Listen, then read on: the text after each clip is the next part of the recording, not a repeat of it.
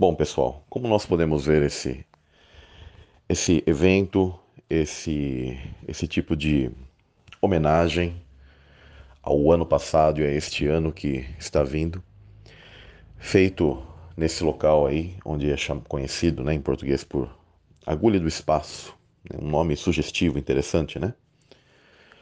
Onde aponta para, uh, da mesma maneira que obeliscos eles representavam o falo de Osíris, que aponta exatamente para aquilo que poucos sabem, mas onde no Éden a serpente é condenada a arrastar-se, né? Aquele tipo de dimensão que o Eterno faz em sentença a Satanás, a serpente, uh, que não se trata de um animal, mas se trata que Satanás ele se torna estéril.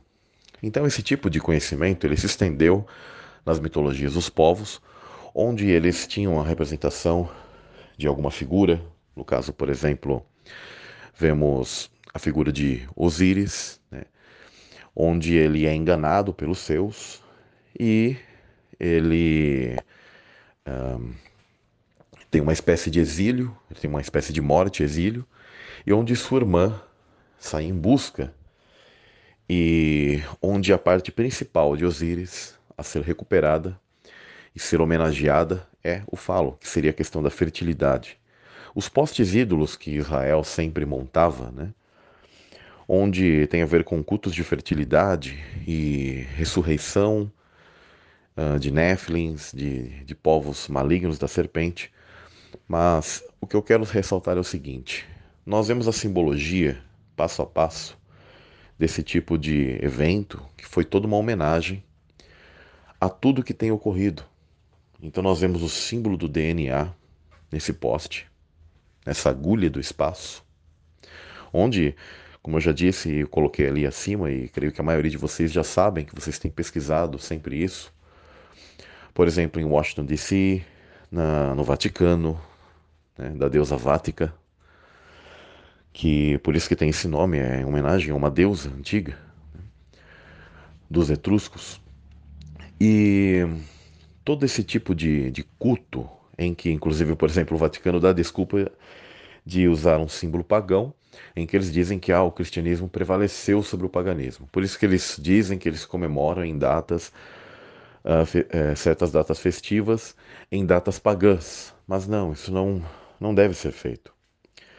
Mas, continuando, nós vemos que ali há toda essa simbologia, o DNA é mostrado depois é montado uma espécie de formas, principalmente hexagonais, que apontam para o deus antigo do tempo, Saturno, que nós sabemos que é Satanás, e formas hexagonais, entre outras formas também, que mostram dimensões, as dimensões sendo abertas. O DNA ele é o código uh, universal que o Eterno ele criou para que nós desçamos a este mundo e tracemos nossa escolha dia a dia. Você e eu. Né? DNA, ele é um código-fonte. É uma coisa muito complexa desde o mundo espiritual e se manifesta nesse mundo físico. Uh, vejam que a forma do DNA ela tem toda uma forma de onda, de frequência. Mas é, é algo, inclusive, complexo até mesmo para os anjos, para eles poderem fazer a manipulação deles. Mas percebemos todo esse tipo de simbologia e vemos a questão das células se multiplicando, que eles fazem isso, vocês podem acompanhar no vídeo. E isso é muito interessante. Eles querem multiplicar algo, né? eles querem multiplicar um tipo de degeneração genética e que venha trazer esses seres e uma nova era, uma nova humanidade. Por isso, em determinado momento, vemos formando né, um tipo de larva e que depois vai se transformar o quê? Numa borboleta, onde o corpo da borboleta você percebe que é um, algo humanoide. Então é uma nova era. Né? Eles sabem que esse o símbolo de borboletas e mariposas sempre foram usados no ocultismo, principalmente com aqueles que são os escravos MK Ultra. E pessoal, isso é sério, não é teoria da conspiração, né? Então há toda uma homenagem e a maioria do povo é cego, eles não enxergam tudo isso que está acontecendo. Esse último ano ele foi um ano muito difícil. um ano de muitas dificuldades mesmo, profundas para cada um, para cada pessoa diante de um certo contexto, mas é unânime, né? Que foi algo complicado. Então estamos entrando numa era difícil em que o princípio das dores, aquilo que o Messias ele já alertava, né? Do qual eu coloquei até antes dessa postagem uma outra postagem em que eu disse, olha, nunca mais teremos uma nova uma, uma normalidade, né?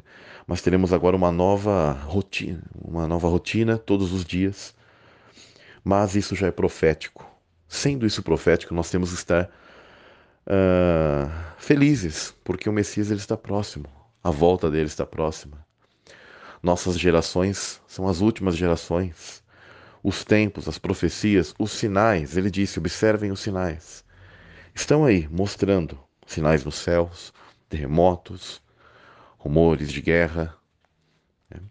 pestes e etc, e etc. Então, pessoal, observem isso, compartilhem, é algo muito importante. E da mesma maneira que as dificuldades aumentam e aumentarão, da mesma maneira, Deus nos faz mais fortes. Porque não vem nada sobre nós que não possamos suportar, que não tenhamos o poder suficiente também para suportar porque Ele tem derramado do seu conhecimento, do seu espírito, do seu poder sobre nós, nos iluminando, nos, nos dando discernimento, abrindo-nos o entendimento. Igual a Escritura diz que quando o Espírito vem, lhes abre o entendimento. Os Illuminati, eles se chamam de iluminados, mas em realidade nós é somos os que temos a luz do eterno, nós somos a luz nesse mundo. Então, nesse ano que se abre, eu, eu quero desejar, não usando a convenção humana, porque até as datas de anos, de ciclos para eles, eles mudaram, mas fazer com que você é, analise tudo isso e desejar tá? o melhor, o melhor, melhor de Deus para sua vida. E esse melhor ele está vinculado ao quê? A você ter forças, fidelidade e um aprendizado, porque o reino do eterno, o reino do Messias se aproxima em sua plenitude. Logo veremos os céus se abrirem. Um dia veremos os céus se abrirem, seremos convocados, ouviremos a voz dele e passaremos a novos céus e nova terra. Tá bom, meus irmãos? Então fiquem na paz. Tamo junto.